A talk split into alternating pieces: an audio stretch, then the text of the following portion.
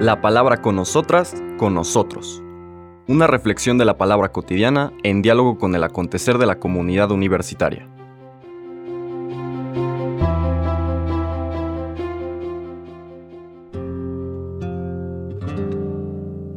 Hola, buenos días.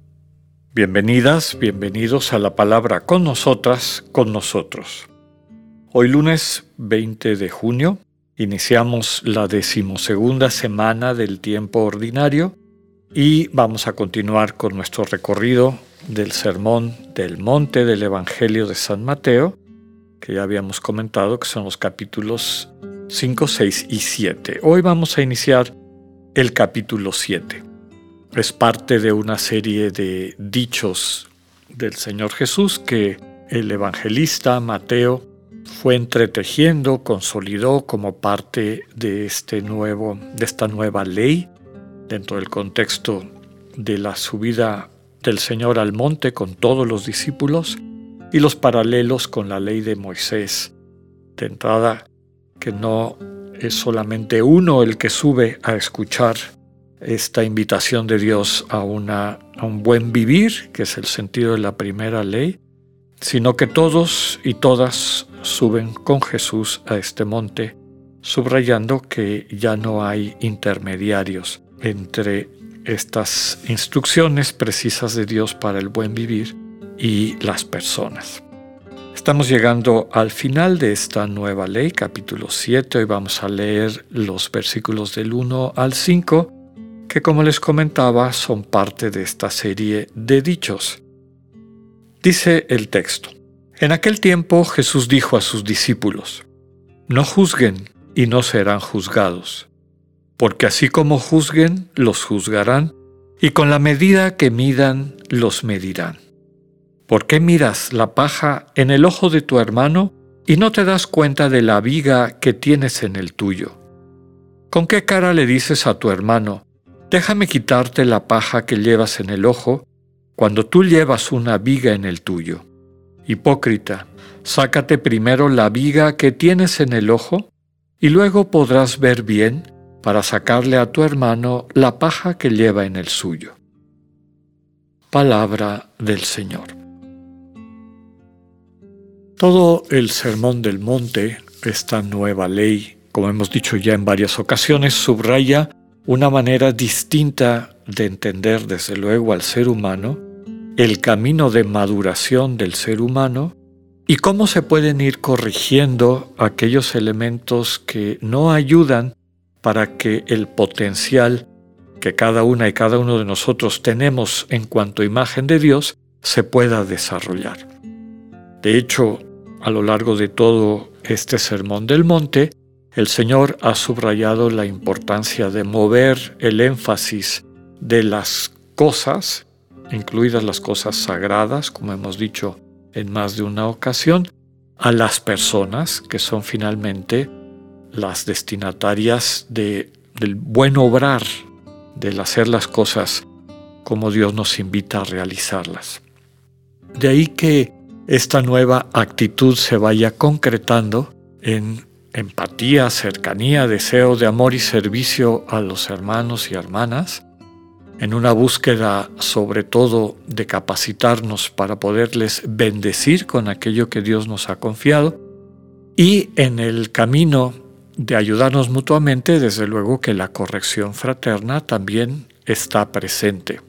Y digo esto porque el dicho que acabamos de leer no nos excluye de esa corrección fraterna, de ayudarnos mutuamente, sobre todo cuando tenemos áreas de insensibilidad, lo que solemos llamar puntos ciegos, cada uno y cada una de acuerdo a su sensibilidad, hay elementos de su entorno, de su vida, que a lo mejor no capta y en los cuales puede, en vez de hacer el bien, atropellar a las otras personas.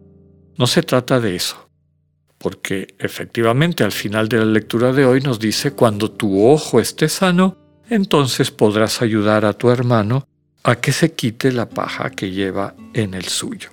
Aquí la clave es que para poder ayudar, para poder corregir, Lo importante es que hayamos desarrollado, se haya consolidado en nosotros la misma sensibilidad de Dios. La sensibilidad, desde luego, que el Señor Jesús nos modela y que nos ayuda a desarrollar en la medida en que siguiendo sus invitaciones en el discernimiento cotidiano, vamos creciendo en nuestra capacidad de amar, en nuestra capacidad de ser buena noticia para los demás. De entrada, aquí es muy importante subrayar que no se trata de juzgar a las personas. Esta es una distinción muy sutil. El cristiano no solamente está llamado, sino es su obligación juzgar en el sentido de discernir qué acciones, qué actividades, qué, pues eso, obras concretas ayudan construyen el cuerpo, nos permiten crecer como comunidad y cuáles, por el contrario, nos dividen, nos fragmentan, nos incapacitan para la comunidad. Aquí el primer gran aprendizaje del camino espiritual es que las intenciones de cada persona solo las puede juzgar Dios.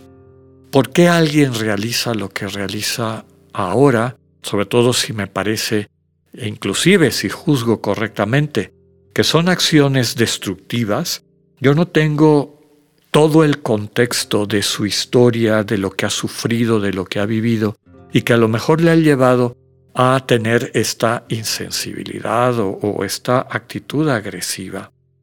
Con todo, aunque yo no pueda juzgar las intenciones, la historia, el contexto de la persona, sí me toca juzgar sus acciones sí me toca verlas a la luz de los valores del Evangelio. Aquello que construye, aquello que humaniza, que nos permite vivir como hermanos y hermanas, y aquellas otras cosas y actitudes que en vez de eso nos separan. Este fragmento del Evangelio de Mateo del Sermón del Monte no solamente nos invita a dejarnos sanar primero por el Señor, dejarnos quitar por Él, por su amor, por su testimonio, aquello que nos impide vivir nuestra dignidad de hijos e hijas de Dios, como más de algún autor ha dicho, a la luz en la contemplación del Señor Jesús, descubrimos todo lo que en nuestra vida existe que no es Él, que no viene de Él. El convivir día con día con el Señor Jesús a través de la meditación, de la contemplación al estilo ignaciano de los textos del Evangelio, pues nos va capacitando para descubrir, desenmascarar todas aquellas actitudes de nuestra conciencia, de nuestra mente, que no van de acuerdo al Evangelio. Y desde luego la apertura al misterio de la comunicación de Dios desde el silencio también nos va corrigiendo, y esa es la experiencia de todos los grandes místicos y místicas, nos va corrigiendo, nos va sanando las actitudes que nos impiden la fraternidad, la sororidad. Pero además de eso, este texto nos corrige de una de las trampas favoritas del ego, que es dedicarle tiempo y energía a compararse con los demás y sobre todo a juzgarse superior a los demás. Muchas veces perdemos tiempo y energía tratando de corregir en otras personas lo que a lo mejor nosotros tenemos igual o peor. Me hace recordar aquella frase propia de, de los ambientes psicoterapéuticos que dicen, si te choca, te checa. ¿no? Es decir, lo que ves en otras personas que te choca, que te molesta, muy probablemente está también presente en tu personalidad y no has sabido cómo manejarlo, cómo integrarlo de una forma constructiva ya sea corrigiéndolo o canalizándolo hacia acciones y actitudes más centradas en el amor y en la construcción de la comunión.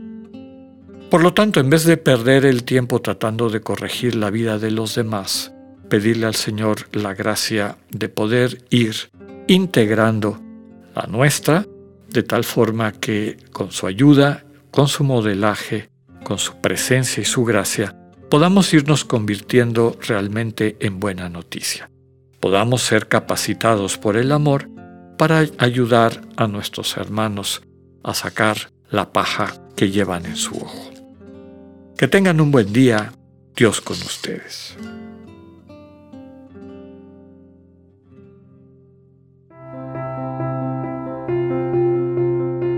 Acabamos de escuchar el mensaje del Padre Alexander Satirka.